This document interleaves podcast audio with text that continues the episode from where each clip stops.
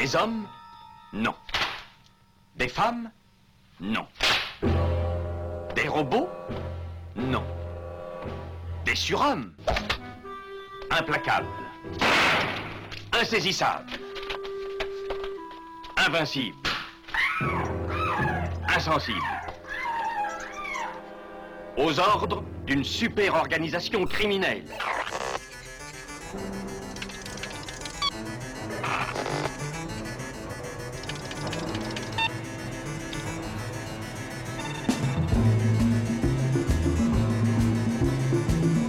Impossible Rien n'est impossible pour... Culture prohibée.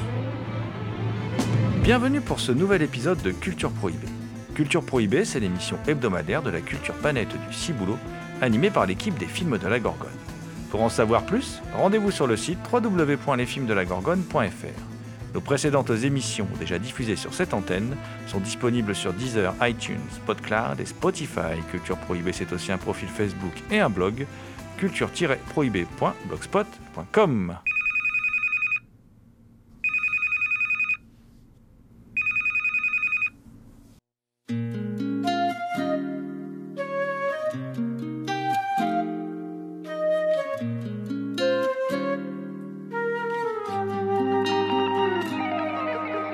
Au sommaire aujourd'hui, euh, la première émission d'une série de deux émissions euh, consacrée à la représentation du sexe à l'écran. Et tout d'abord, nous reviendrons sur le cinéma Pink, le Pink Ega, à travers l'évocation du coffret Pink Film, 5 Pink Films, très exactement, paru chez, chez Carlotta Film.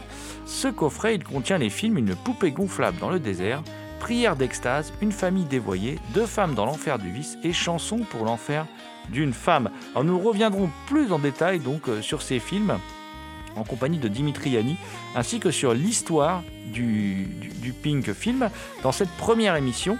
Et euh, dans l'émission de la semaine prochaine, euh, nous resterons chez Carlotta, on, abordera la chose vue, vue par David Cronenberg et Pierre Paolo euh, Pasolini, mais aujourd'hui, pour ce, premier volet de cette représentation du sexe à l'écran, on, va partir sur une présenta- représentation euh, plutôt originale et méconnue en, en Occident, euh, qui est la représentation faite par les Japonais à travers le, Pinku Eiga euh, du sexe à l'écran. Et donc on est en, compagnie de, Dimitri Yanni, euh, qui est donc l'auteur de Brève histoire du cinéma érotique japonais en cinq films. Tout de suite, Dimitri Yanni au micro de Culture Prohibée.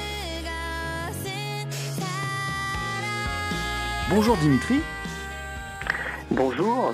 Alors, tout d'abord, avant d'aborder le coffret, édité donc par Carlotta Film, 5 Pink Film, euh, et bah, dans la période que nous traversons actuellement, hein, euh, qui est très difficile pour la culture, pour les festivals, est-ce que vous pouvez nous présenter euh, votre travail pour le festival du cinéma japonais contemporain Kino Tayo Bah écoutez, volontiers, d'autant que, que ça tombe bien, puisque le, le festival euh, a lieu tous les ans euh, fin novembre, à partir de fin novembre.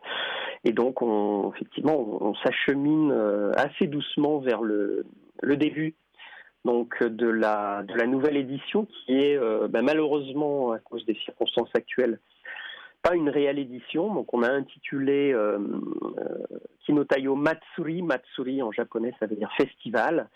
Donc c'est une forme de, de festival, mais qui ne sera pas une réelle édition euh, voilà, annuelle, tout simplement parce qu'on n'a pas euh, cette année les, moyens et les ressources pour présenter une sélection complète, comme on le fait depuis maintenant, euh, depuis maintenant 15 ans, puisque le festival a été créé en 2006. Euh, et c'est le, premier festival de films japonais contemporains euh, voilà, présenté à, ce jour en France. Il, est organisé euh, tous les ans par l'association Kinotayo. Et, euh, et son but, c'est effectivement, dans, le cadre euh, voilà, du- d'une euh, un peu du- d'une réduction de la visibilité euh, du, cinéma japonais en, France, hein, en tout cas tel qu'on l'a connu, on va dire, dans les, dans les années phares des années 90, qui, pour plein de raisons, bon, qui seraient un petit peu voilà, longues à développer, ont fait que effectivement, le cinéma japonais a eu tendance à un petit peu à se réduire et aussi qu'on avait tendance à voir un petit peu toujours les, voilà, les mêmes visages, euh, bah, le festival est né de cette volonté justement de, promouvoir un cinéma diversifié, contemporain, et euh, de montrer un petit peu la, richesse de cette cinématographie qui est quand même euh, aujourd'hui le pays qui produit le plus de films au monde, hein, puisqu'on on produit près de un millier de films hein, encore cette année, enfin en tout cas chaque année au Japon, c'est assez assez impressionnant d'ailleurs. Euh, et d'ailleurs, là, une grande partie des films qui, ne trouvent même pas de, chemin en salle. Mais bon, ça c'est encore, encore un autre un autre aspect. Donc euh, voilà, donc le rôle en fait du festival, c'est tous les ans de composer une sélection à partir d'un certain nombre de, films qu'on reçoit. Euh, on reçoit à peu près de, de 100, voilà, 180, 200 films par an. Et à partir de là, on fait une sélection qui est composée d'une dizaine de films, en général inédits, que l'on sous-titre euh, en français. Et ça, on y tient parce que voilà, c'est vraiment, euh, c'est un petit peu l'idée, c'est quelque part de, faire en sorte que qu'il y ait euh, aussi une possibilité pour ces films de, voyager, de les rendre le plus accessibles possible. On a aussi tout un réseau de salles en province qui font une reprise du festival. Et puis le but, c'est aussi, voilà, éventuellement que des distributeurs se positionnent et puis se mettent à, à les distribuer. Quand il y a déjà le matériel euh, voilà, disponible, ça facilite toujours beaucoup les choses. Donc mon rôle à moi, il est, tout simple. Enfin, il est, simple et en même temps, euh, il est ardu, c'est de coordonner euh, et de, superviser le comité de sélection. Voilà, parce qu'on travaille en comité. Il n'y a pas un directeur voilà, artistique qui, fait les choix, mais on, communique tous ensemble puis c'est aussi ça, le, je dirais l'intérêt, c'est de pouvoir aussi euh, voilà, partager, discuter, euh, offrir des points de vue différents, les confronter, pour arriver finalement après à voilà, faire une, sélection la plus, euh, la plus diversifiée, la plus harmonieuse, la plus cohérente possible. Voilà en quelques mots ce, que, ce, que, voilà, ce, dont je m'occupe pour le festival. Et donc, vous êtes tombé dans la marmite du cinéma japonais tout petit parce que ça, vous vient d'où cette euh, grande passion pour le, cinéma japonais en particulier? Parce que là, je suppose que en étant, euh, comment dire, en vous consacrant à la sélection de, films pour, euh, pour ce festival, vous n'avez peut-être pas beaucoup de temps pour voir du cinéma autre que du cinéma japonais. Ça doit quand même être très chronophage tout ça. Oui, vous n'avez pas tort. Effectivement, vous n'avez pas tort. C'est vrai que, que je vois. Je vois beaucoup moins effectivement de, cinématographie d'autres pays. Ben, après, bon, c'est toujours un choix, c'est-à-dire qu'à un moment donné, euh, soit vous vous spécialisez, euh, ou alors euh, ben, vous restez un généraliste de tout. Donc j'ai fait le choix de cette spécialisation, c'est-à-dire de, de, circonscrire un champ et puis d'essayer de l'approfondir, tout en évidemment négligeant pas non plus ben, les, les, les, grands, les, voilà, les grands les grands pans du, cinéma mondial, parce qu'une cinématographie, ça, s'inscrit aussi dans un contexte d'un cinéma mondial, d'autant plus que, voilà, de plus en plus, euh, plus, plus un, cinéma, est, mondialisé, plus il se nourrit aussi de d'autres cinémas, et donc le cinéma japonais n'y fait pas exception, se nourrit aussi euh, de cinéma contemporain euh, européen, américain, etc. Donc voilà, mais c'est vrai que, sur le, cinéma japonais, ben je j'y passe énormément, énormément de temps. Euh, alors c'est un peu, voilà, c'est un peu long et, comment dire, et peut-être un peu fastidieux de re, retracer cette, euh, cette passion, d'autant que je suis plutôt jeune. Je suis né en 1970, donc ça, voilà, ça donne un petit peu une idée.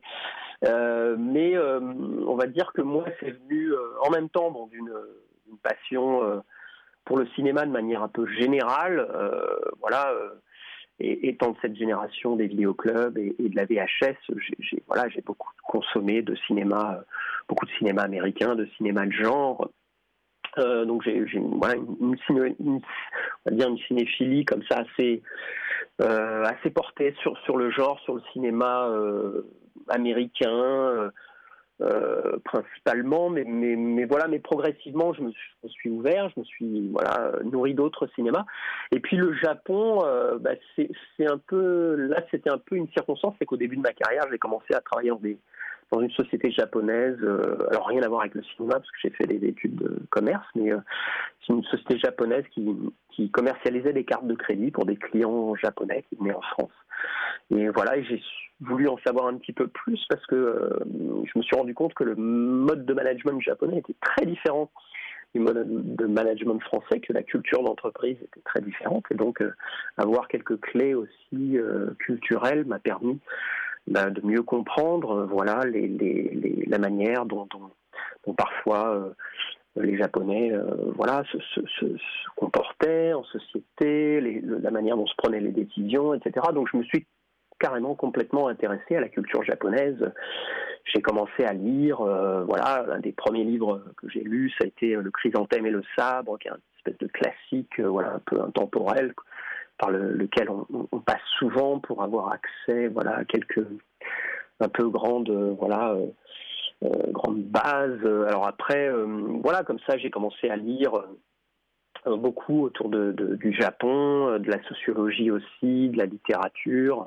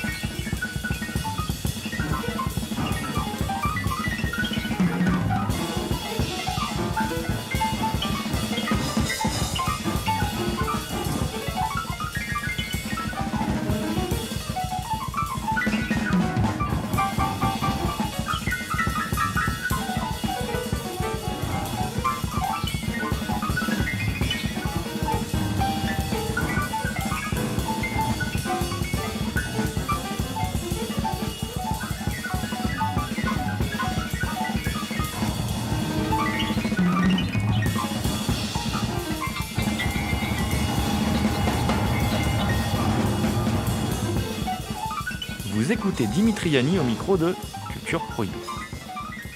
Le cinéma japonais, bah, c'est venu, euh, je pense que c'est venu aussi à ce moment-là assez naturellement parce qu'on était dans une période, euh, les années euh, milieu des années 90, où en fait le cinéma a connu une renaissance, une véritable renaissance. il y a eu voilà ces deux grandes époques, on va dire la, nouvelle vague. Hein, belle vague avec les Oshima, les Yoshida, etc., qui ont, qui ont vraiment euh, voilà, succédé à l'âge d'or du, cinéma. Et puis entre les deux, entre les années 70-80, une espèce de gouffre là où voilà où y a, un peu où le cinéma japonais se fait rare. Et puis euh, le retour avec la nouvelle vague. Euh, la nouvelle nouvelle vague, voilà, des années 90. donc c'est bah, l'année en fait du renouveau, c'est l'année 97. Hein, c'est l'année où euh, obtient la Palme d'Or. C'est l'année où Naomi Kawase la plus jeune récipiendaire de la caméra d'or avec euh, voilà, de mémoire Charaku. C'est l'année où Hanabi euh, obtient le Lion d'Or euh, à Venise. C'est l'année où Yoshi Kurosawa est découvert à l'international, au, Festival du film international de Tokyo avec Cure. Enfin bref, c'est vraiment un marqueur de ce renouveau. Et puis ça correspond en France à l'ouverture de la Maison de la Culture et du Japon, à une fameuse rétrospective de 200 films euh, à Pompidou, euh, dont euh, beaucoup des, voilà, des, gens qui, se nourrissaient ou qui étaient intéressés par le cinéma japonais à l'époque se souviennent encore, parce que c'était un peu historique, on n'avait jamais vu ça. Il y avait eu la publication aussi parallèlement de deux ouvrages de Tadao Sato, voilà, un, critique qui, voilà, qui est très connu au Japon et qui a permis comme ça de, poser un peu des, bases sur l'historiographie euh, du, cinéma japonais. Donc, euh, donc voilà, donc c'est né, c'est vraiment né là.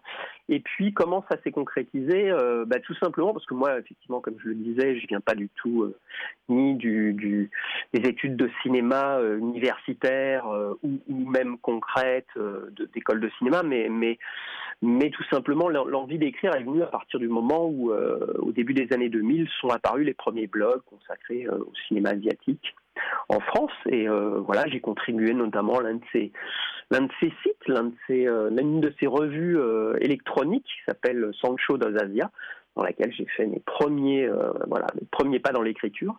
J'aurais, j'avoue, un petit peu honte de me relire aujourd'hui, mais bon, il faut bien commencer quelque part. Et, puis de fil en aiguille, bah, on m'a appelé pour présenter des films dans des festivals, lors de séances, et comme ça, de fil en aiguille, bah, j'ai pu avoir des opportunités jusqu'à ce que, il y a voilà à peu près 5-6 ans, j'ai été invité à rejoindre le comité par l'intermédiaire de Jean-Pierre Limousin, qui est un cinéaste français que, les, japanophones, les, les amateurs de japonais connaissent très bien, puisqu'il a filmé notamment Kitano dans Tokyo Eyes et qui était à l'époque euh, voilà directeur artistique, enfin qui est toujours membre de l'association, mais qui par ses nombreuses activités avait un peu moins de temps de s'occuper du, comité et euh, voilà et auquel j'ai succédé modestement euh, dans le dans le comité. Voilà donc pour faire un petit peu un résumé de cette de, cette, de cet intérêt pour le cinéma japonais et puis de comment il s'est voilà concrétisé avec le festival. Et donc, de fil en aiguille, vous en êtes arrivé à écrire, euh, comment dire, euh, cet ouvrage, donc, euh, Brève histoire du cinéma érotique japonais en cinq films, qui accompagne le coffret 5 Pink Film. Est-ce que oui. vous pouvez expliquer à nos auditrices et auditeurs ce qu'est le Pink Film ou Pinku Eiga alors oui, d'autant qu'on fait souvent la confusion, hein. même des gens qui sont très spécialistes en France font souvent la confusion, par exemple, entre Pink et roman porno qui est un label euh, de la Nikatsu, on pourra y revenir, euh, ou entre Pink et, je sais pas, par exemple, AV, qui au Japon désigne les, vidéos pour adultes. Donc, euh, le Pink, en fait, c'est. C'est-à-dire que c'est au-delà du genre, donc au-delà du fait que s'agisse de cinéma érotique, ça se définit vraiment par ses, conditions de production.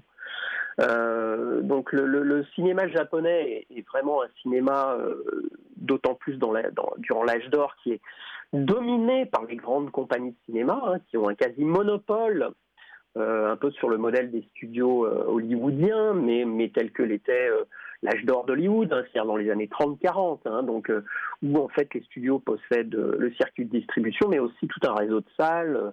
donc c'est c'est vraiment on est dans une période où, euh, voilà, fin des années 50, où le cinéma euh, japonais était à son âge d'or et où les studios dominent. Or, la particularité du cinéma pink, c'est qu'il est produit exclusivement par des sociétés indépendantes, donc qui opèrent euh, en dehors des, des major compagnies.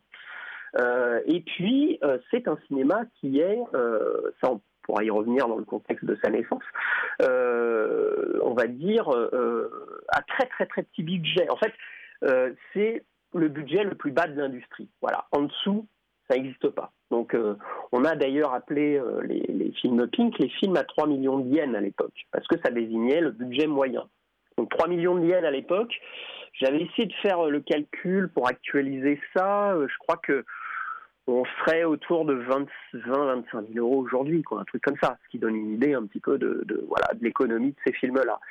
Euh, voilà, c'est des films d'une durée moyenne aussi d'une soixantaine de minutes tourné en 35 mm, ça c'est très important, parce que euh, en fait, ce qu'on sait peu, c'est qu'on tournait encore des pink films il n'y a pas si longtemps que ça, en 35, donc ça a permis aussi de voilà de perdurer, enfin à la pellicule de perdurer d'une certaine manière, avec des temps de tournage très très courts, hein. on parle de 3 à 5 jours, sans son direct aussi, ça c'est important, parce qu'à l'époque le, voilà, le son synchrone était un petit peu un standard, hein, en tout cas à l'époque où le Pink Ega est, apparu, au début des années 60.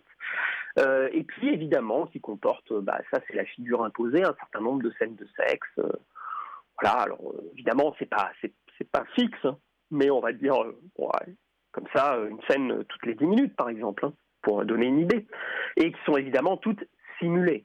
C'est, c'est, voilà, on reste dans le, dans le cinéma, hein, c'est du cinéma érotique. Voilà.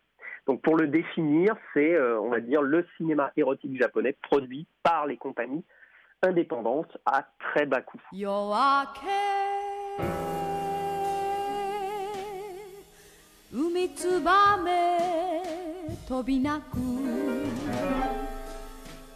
Yoake, 日の輝きがとても悲しくてかたくなな心には風の音さえ突き刺さる。ほてった方には持ってこいのいてついたアスファルトの寝床。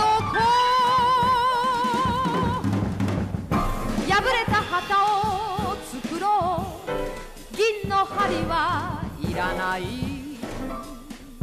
俺は暗闇で爪を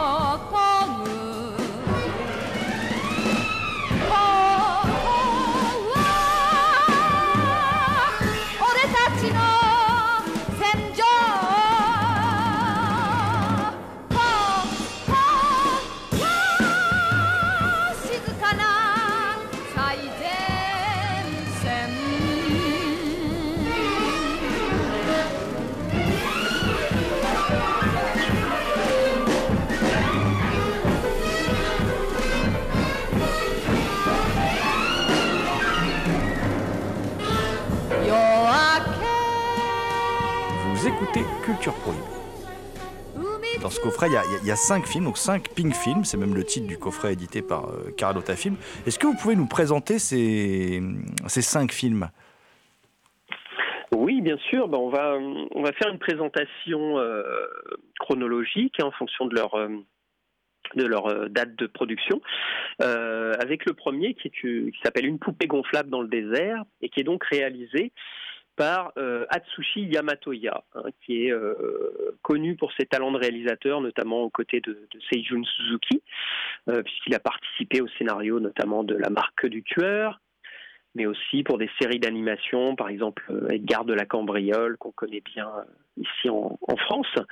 Euh, donc c'est un voilà un, scénariste euh, important du cinéma japonais euh, et qui a travaillé sur des, projets très différents, mais qui a aussi une activité de réalisateur.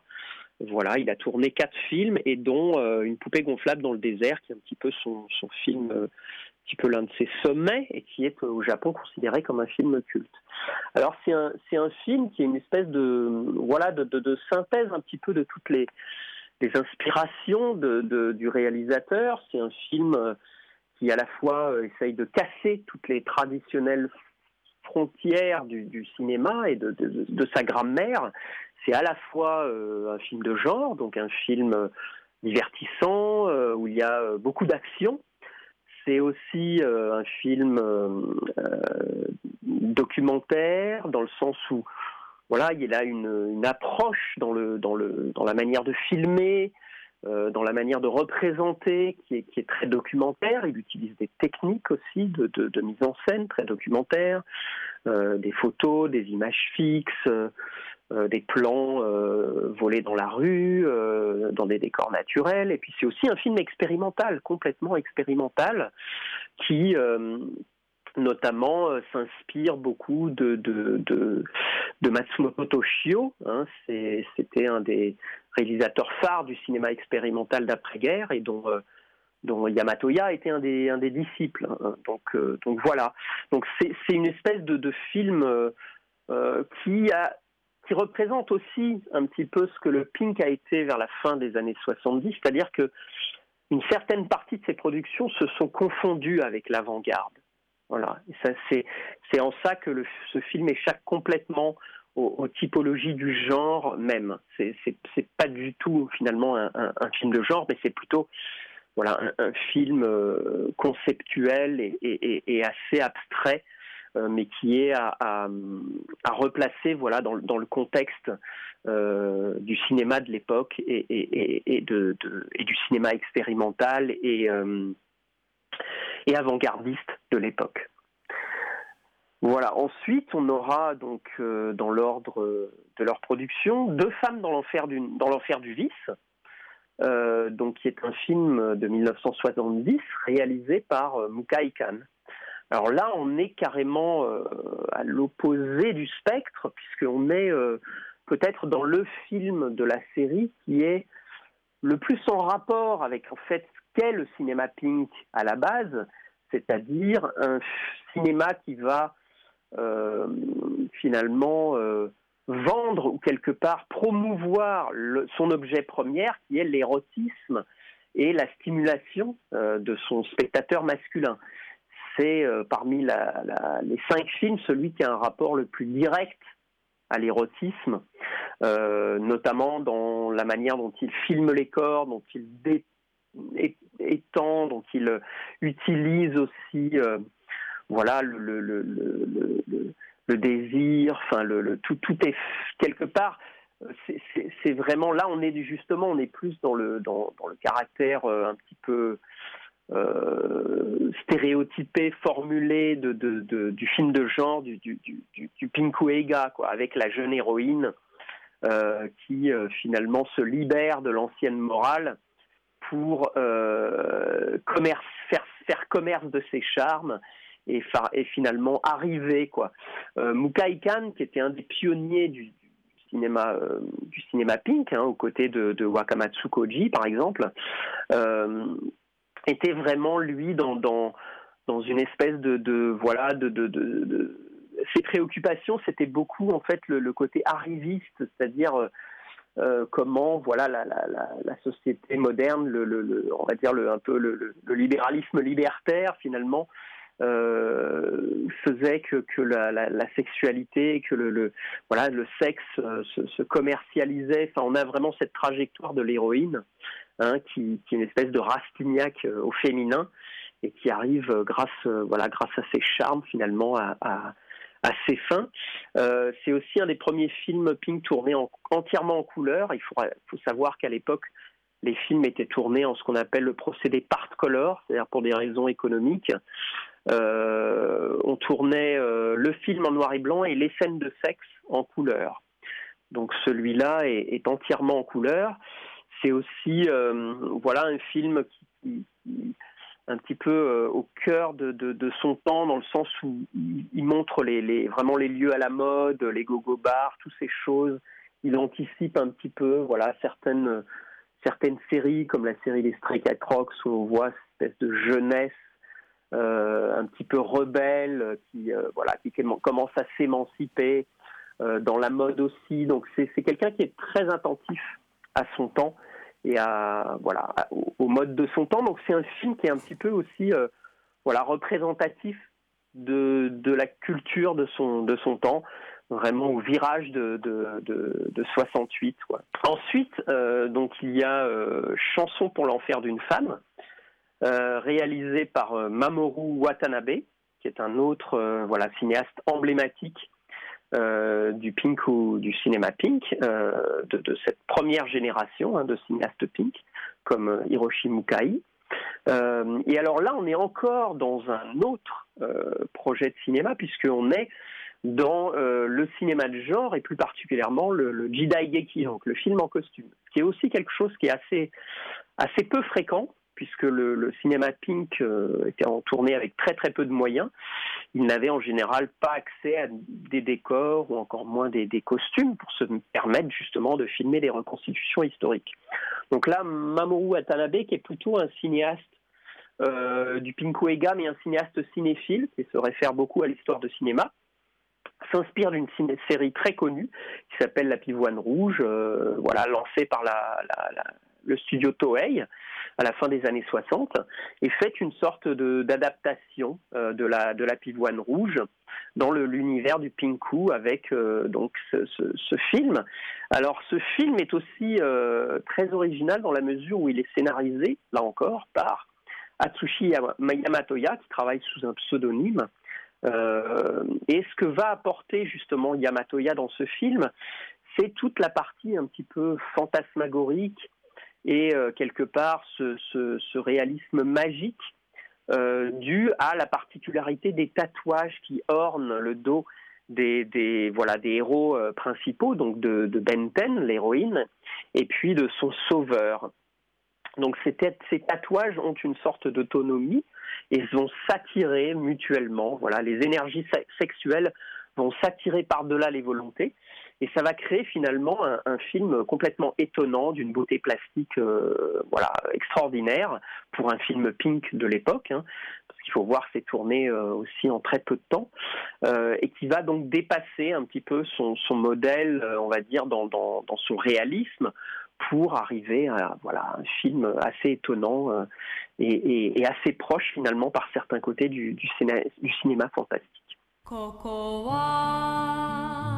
静かな最前線。ここは静かな最前線。なぜならここには俺の墓がない。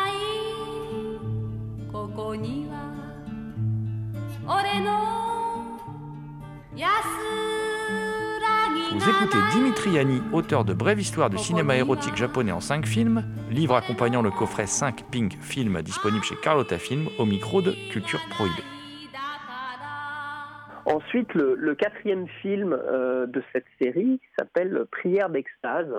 Et là, pour le coup, euh, un film de Masao Adachi, qui lui est un réalisateur qui vient des productions euh, de Koji Wakamatsu.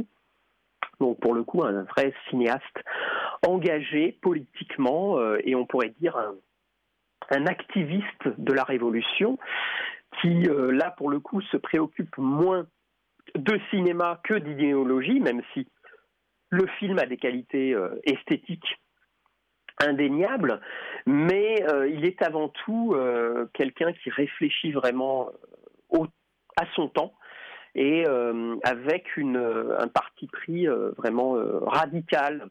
On pourrait dire que là, il, porte un regard en fait sur la, société japonaise contemporaine après la fin des idéaux euh, 68 arts, donc l'échec de ces idéaux-là, et qu'il filme finalement le, désenchantement de cette, jeunesse qui n'arrive pas à s'émanciper, y compris dans le projet révolutionnaire, euh, et y compris de la, tutelle voilà, de, la, société traditionnelle, hein, représentée notamment par le, le, le professeur, là dans le film, le professeur d'université d'un côté, et le groupe révolutionnaire de l'autre.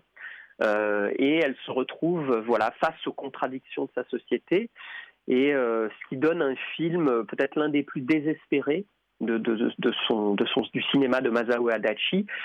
Je ne vais pas révéler la fin, mais, voilà, les spectateurs pourront le constater de visu, qui d'ailleurs va quitter le Japon à ce moment-là pour rejoindre l'armée rouge euh, dans son projet révolutionnaire euh, de soutien à la cause palestinienne dans les années 70 et qui voilà aura donc euh, non pas une vie de cinéaste mais une vie d'activiste et deviendra une vraie figure historique. Voilà.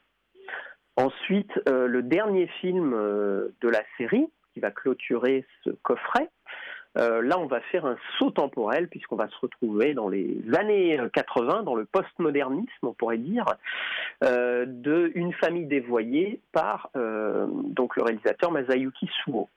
Alors, pour bien comprendre une famille dévoyée, il faut malheureusement euh, prendre le, temps, je dirais, de, d'introduire euh, le cinéaste et d'où il vient, puisque en fait Masayuki Suo est le premier euh, disciple de Shigeiko Hazumi. Euh, le second étant Kiyoshi Kurosawa, hein, qui était son, cadet à l'université Rikyo, où enseignait Shigeiko Azumi. Donc euh, a une importance considérable au Japon, puisqu'il a complètement transformé la réception du cinéma japonais au Japon. Et notamment, il est l'auteur d'un essai très important euh, aux éditions, qui a été traduit aux éditions Cahiers du cinéma, qui s'appelle Yasujiro Ozu. Donc c'est un essai qui un peu euh, remet Ozu euh, au centre du cinéma japonais et renverse complètement les, interprétations faites jusqu'alors sur Ozu. Et on va dire que voilà, Masayuki Suo hérite de cette lecture critique d'Ozu et la transpose littéralement euh, dans le film. Donc c'est presque un, un travail d'agiographie de, ou de, de, vraiment de voilà c'est le, le, en fait euh, le travail de, du brillant élève euh, Masayuki Suo dans sa lecture de, Dozu. Donc en fait ce que je conseille aux spectateurs du film. Vraiment, hein, si, voilà, si vous êtes un spectateur euh, cinéphile et, que vous voulez vraiment vous engager à fond dans la démarche de Masayuki Suo, c'est de lire ou de relire, si vous, vous l'avez déjà lu, l'ouvrage donc de Shigehiko Azumi, paru aux éditions Kei du cinéma sur Ozu, et d'ensuite de voir le film de Masayuki Suo. Et là, on voit vraiment à quel point il a digéré la lecture, euh, notamment de l'histoire, enfin du cinéma de Ozu, à travers le filtre de, voilà le filtre critique de Shigehiko Azumi. Donc c'est à, la fois un, film pink, euh, c'est une hérésie complète hein, dans l'histoire du cinéma japonais. Je connais aucun film pareil. Euh, et en même temps, euh, voilà une, une, lecture critique, une relecture critique de tout le, cinéma de, Ozu. Et d'ailleurs, Masayuki Suo poursuivra un petit peu ce travail dans ses films suivants. Euh, jusqu'à euh, notamment Shall We Dance, voilà, où, il y a encore la trace quelque part de, de cette lecture critique d'Ozu, notamment dans la mise en scène particulière voilà, de, de et caractéristique de, de, de Masayuki Suo. Dans votre ouvrage, vous écrivez que le Pinkueiga, c'est l'un des phénomènes majeurs de l'histoire du cinéma japonais d'après-guerre. Oui. Alors en quoi, parce que vous venez de le dire, c'est toute petite production en termes de, de, de budget, hein, euh, elles oui. peuvent compter à ce point dans l'histoire du, du 7e art. Mmh.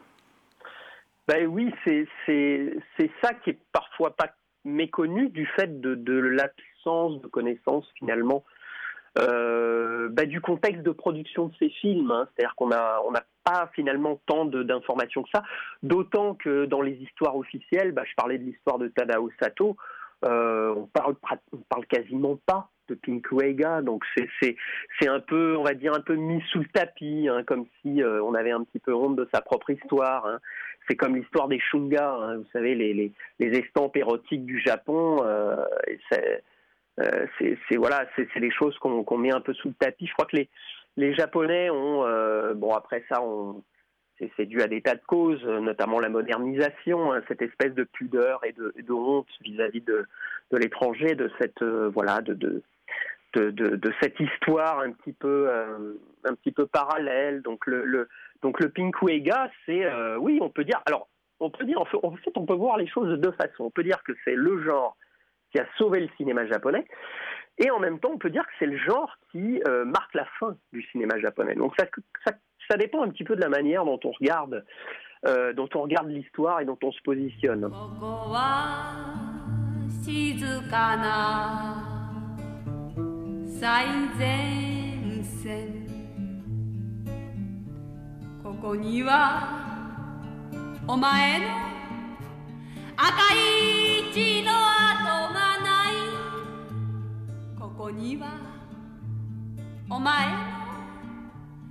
青い屍がない。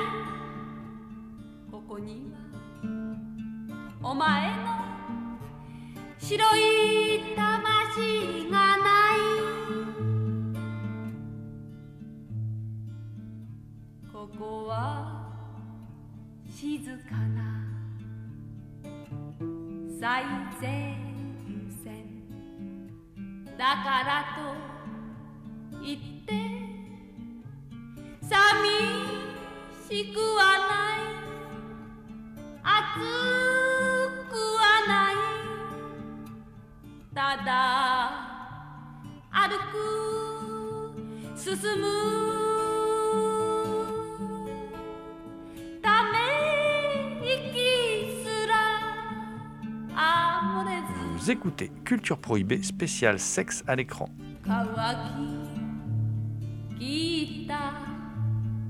涙の後も忘れて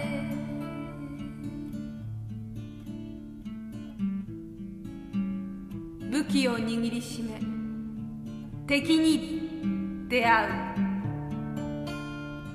Alors pourquoi ça, ça a effectivement euh, quelque part euh, contribué à sauver le cinéma japonais et que c'est le, le, genre euh, le plus important d'après-guerre En tout cas en termes de quantité de films produits. Euh, si on se replace dans le contexte de la fin des années 50, donc le, on va dire le, point culminant du cinéma japonais, c'est euh, voilà les années l'année 58, c'est l'année où le taux de, de fréquentation des salles est à son plus haut. hein. On est à 1 milliard, euh, 1 milliard 1 euh, et des poussières de, spectateurs.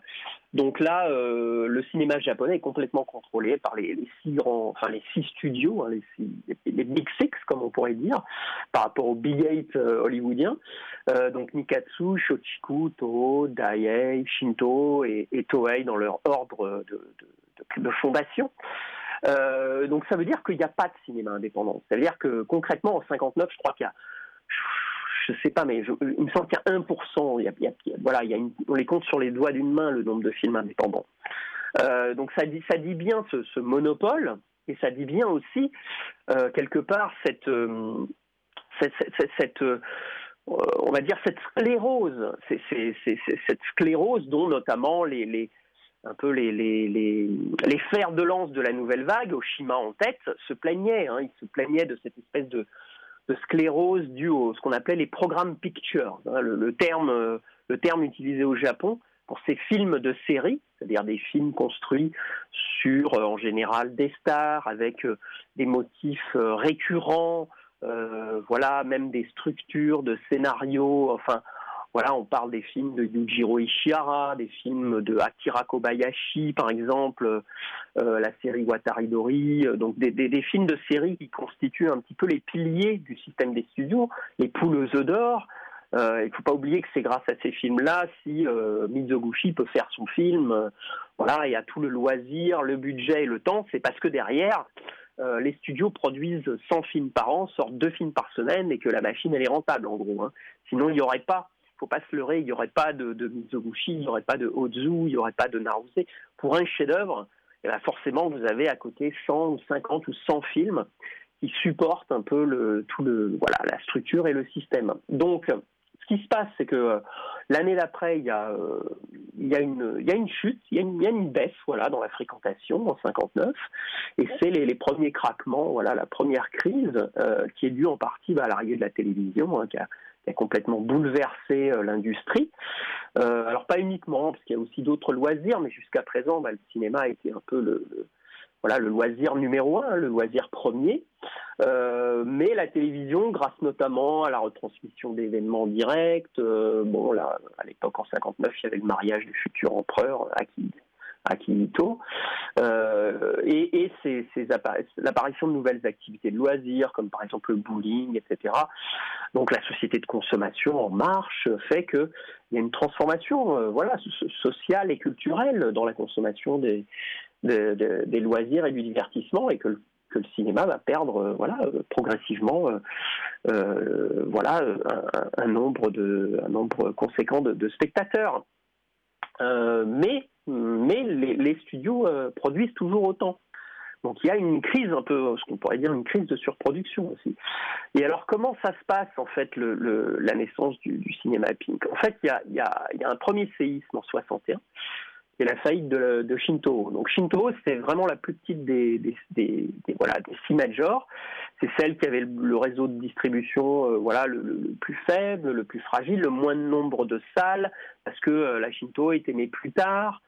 hein, euh, un peu comme une voilà une succursale au début de la de la Toho donc donc cette société c'est la plus fragile donc forcément la plus soumise aux aléas économiques de l'industrie et donc quand elle euh, fait faillite en 61, là déjà il y a une forme de coup de semonce et puis, euh, ça veut dire qu'il y a tout un pan de la production qui, tombe et du coup il y a, euh, des salles qui sont en demande, en fait en demande de produits. Et ce qui va se passer c'est que euh, ben, le, patron en fait de, de la Shinto de l'époque, euh, un certain Mitsugi Okura, qui est très important parce que c'est vraiment peut dire le pionnier industriel du, genre du pink, euh, va euh, lui créer euh, une structure parallèle de production avec une structure de distribution.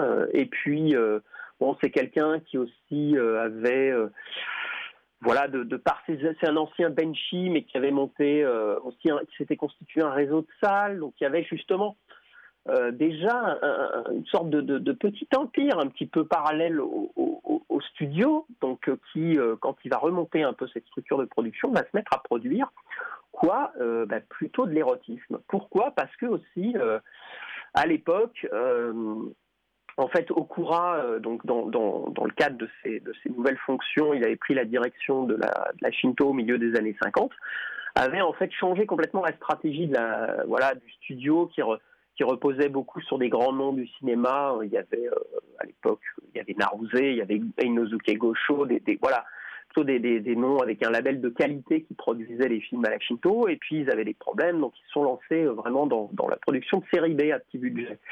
Et, euh, la racine, on va dire l'une des, voilà, la racine du pinku, en fait, vient de, l'un de ces sous-genres qui étaient notamment les, séries de femmes plongeuses, donc les, les hamas. Euh, donc au Japon, euh, voilà, c'est quelque chose qui existe. En fait, il y a des, femmes, c'est surtout des femmes qui sont plongeuses pour récupérer des huîtres et notamment les perles qui sont voilà qui sont très euh, très prisées. Euh, donc en fait ça permettait quelque part, enfin c'était une caution un petit peu facile pour montrer des, des, corps, voilà pour pour pour un petit peu augmenter on va dire l'érotisme et puis le, le dévoilement la, voilà la le, corps qui commençait un petit peu à, vouloir s'exprimer, à s'épanouir.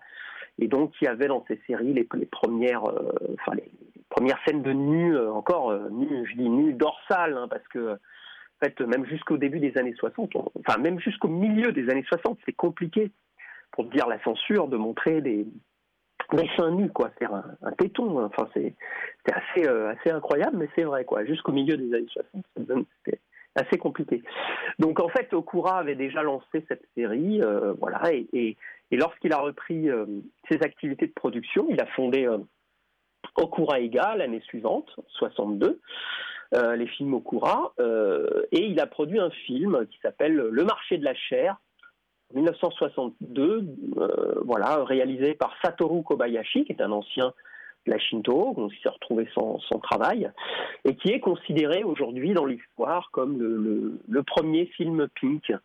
Alors à l'époque, euh, voilà, il euh, n'y avait pas, il n'y avait pas de label, on savait pas ce qu'était un film Pink en fait. En fait, c'est simplement un film qui était un petit peu plus érotique, un petit peu plus aussi violent que la moyenne, et qui euh, voilà, et qui a fait un petit peu scandale aussi pour, pour, plusieurs raisons, et qui a été un peu rétroactivement voilà, considéré comme le, le jalon, le premier film Pink euh, de, de l'histoire, voilà, du cinéma Pink. Et, euh, et donc voilà, et donc c'est euh, en fait c'est des films qui ont progressivement trouvé leur espace parce que comme les majors avaient un manque au niveau de, de enfin, comme, comme ils produisaient moins, les majors sont mis à réduire leur production. En fait, les salles, les exploitants, eux, étaient toujours en demande et se sont retrouvés finalement euh, avec des films, des films qui étaient beaucoup moins chers en termes de location parce que c'est produit par des sociétés euh, indépendantes. Donc finalement, euh, ça permettait des recettes et une marge plus importante pour les exploitants. Donc c'est surtout les cinémas de province, hein, les petits cinémas de seconde, troisième, voire plus exclusivité Hein, donc il n'y avait pas les moyens de se payer les, films des majors euh, en première exclue, qui étaient surtout pour les grands centres-villes, les, salles des grands centres, hein, mais comme, en France à une époque, hein, on avait, à l'époque, aujourd'hui avec le numérique on n'a plus ça, mais, on avait des fois les, films américains qui sortaient, euh, je sais pas, un mois, voire plus après euh, en province, donc c'est le même phénomène. Donc c'est souvent ces, petites salles qui ont commencé à faire rentrer ces films-là. Et puis, ben voilà, progressivement, ce, cinéma-là a pris de plus en plus d'importance.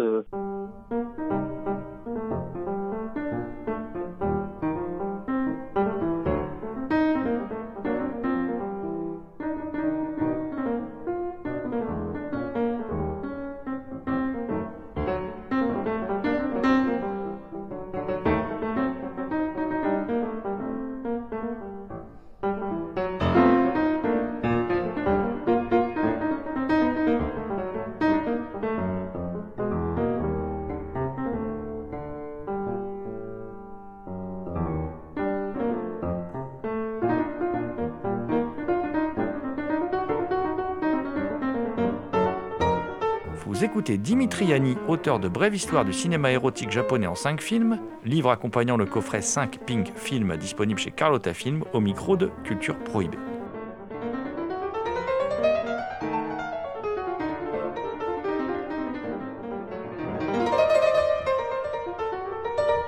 quoi euh, aussi ce cinéma a servi euh, de, un petit peu de sous-basement à, à- l'industrie euh, à venir du cinéma, du cinéma japonais? C'est parce que, en fait, aussi, le cinéma pink a changé euh, toute une manière de faire et de produire du cinéma. Alors, pas forcément bien, diraient certains, parce que, bah, effectivement, euh, dans le cinéma pink, on va dire toutes les règles de hiérarchie étaient quelque part abolies. Avant, pour devenir réalisateur, par exemple, dans les années 50, il fallait bah, avoir fait les, plus grandes, euh, universités. hein. Si vous regardez euh, les, les réalisateurs qui étaient embauchés à l'époque, ils avaient fait euh, soit l'université de Tokyo, soit l'université de Kyoto ou Azeda. Donc c'était, les concours étaient très sélectifs. Or, dans le cinéma pink, euh, c'était pas du tout le cas. On avait, bah, par exemple, l'image de Koji Wakamatsu, qui était quand même un ancien voyou, un yakuza qui avait fait de la prison. Donc, euh, ça a changé complètement, ça a bouleversé complètement les règles euh, à ce niveau-là aussi. C'est-à-dire que on n'avait pas besoin de suivre la voie royale, qui était de faire 10 ans d'assi- d'assistanat depuis euh, voilà euh, quatrième assistant jusqu'à premier assistant pour devenir réalisateur au bout, au bout de parfois de plus de de plus de 10 ans. Donc c'était une voie qui était beaucoup beaucoup plus directe. On pouvait devenir réalisateur en 2-3 ans, euh, par exemple. Voilà. Donc ça a changé complètement les- la donne. Euh, alors, je disais pas forcément bien parce que effectivement, bah, dans les petites productions Pink, qui étaient souvent centrées autour d'un réalisateur producteur, hein, l'image de voilà de, Koji Wakamatsu qu'on connaît un petit peu plus en France, et ben forcément, euh, il n'y avait pas euh, y avait pas de convention collective. hein. C'était les, réalisateurs étaient parfois ou les scénaristes étaient parfois payés de la main à la main, donc euh, il n'y avait pas de sécurité, il n'y avait pas du tout le salariat il n'y avait pas la même sécurité, donc ça, ça a aussi, euh, voilà, fragilisé quelque part euh, le, on va dire le, métier même. Euh, mais ça a permis une liberté parce que justement peu de moyens, et puis ça a permis de former énormément de, cinéastes qui, euh, voilà, vont progressivement bah, sortir aussi du pink parce que bah, le pink, c'est déjà le pink, c'est une histoire, c'est plus de 50 ans d'histoire, donc au début, il se dans la clandestinité, dans l'underground, comme on disait à l'époque au Japon, hein, jusqu'au milieu enfin, la fin des, années 60, on va dire. Et puis progressivement, euh, le pink s'est institutionnalisé. euh, c'est devenu, à partir des années 70, comme les studios à cette époque-là ont arrêté d'embaucher des réalisateurs, des assistants réalisateurs, un moyen de se former et un moyen d'apprendre à faire du cinéma. Et puis par la suite, ces mêmes réalisateurs, euh, ils ont fait le saut, c'est-à-dire ils sont rentrés dans le cinéma euh, commercial traditionnel. L'exemple type, c'est Kyoshi Kurosawa, par exemple, voilà, qui a fait ses premiers films commerciaux, donc ses premiers films professionnels. Je ne parle pas des films d'étudiants qu'il a fait quand il était encore à l'université, mais de ses productions commerciales, euh, comme Kandaga- Kandagawa Wars ou euh, l'autre là qu'il a qu'il a fait euh, qui était destiné à être distribué en tant que, roman porno avec la la, Nikatsu euh, ma mémoire me, me, fait défaut. Mais euh, ah Doremi par exemple euh, donc c'était des productions érotiques. Et après euh, ces films-là, il a commencé justement à réaliser des, voilà d'autres films, euh, on va dire dans le cinéma traditionnel, donc non euh, non pour adultes, on va dire. Voilà. Donc il y a beaucoup de ces cinéastes qui viennent du cinéma pink.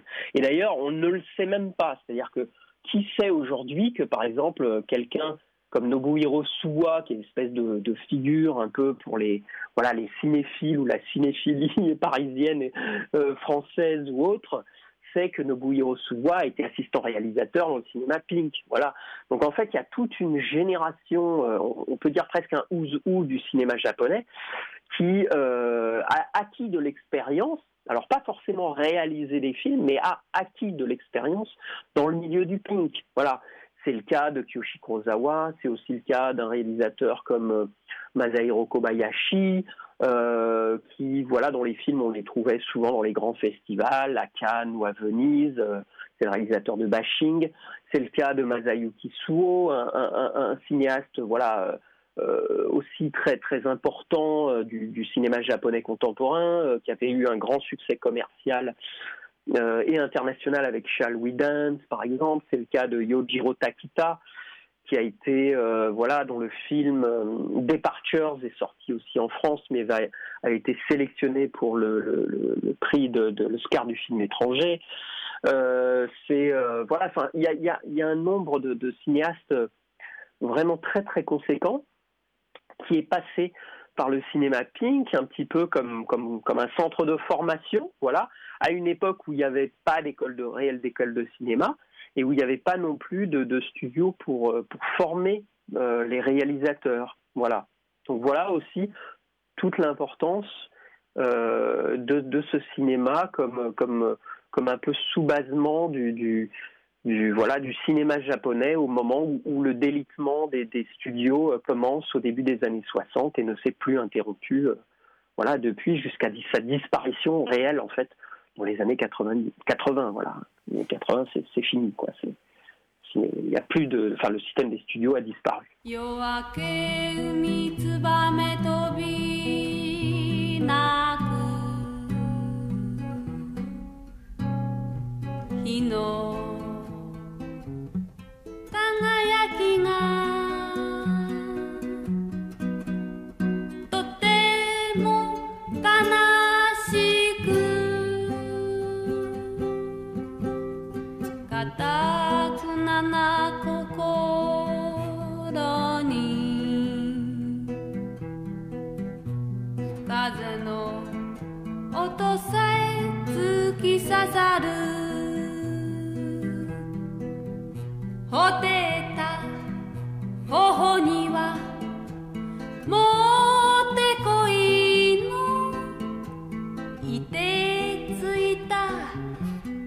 ファルトのベッドがある。破れた旗を作ろう。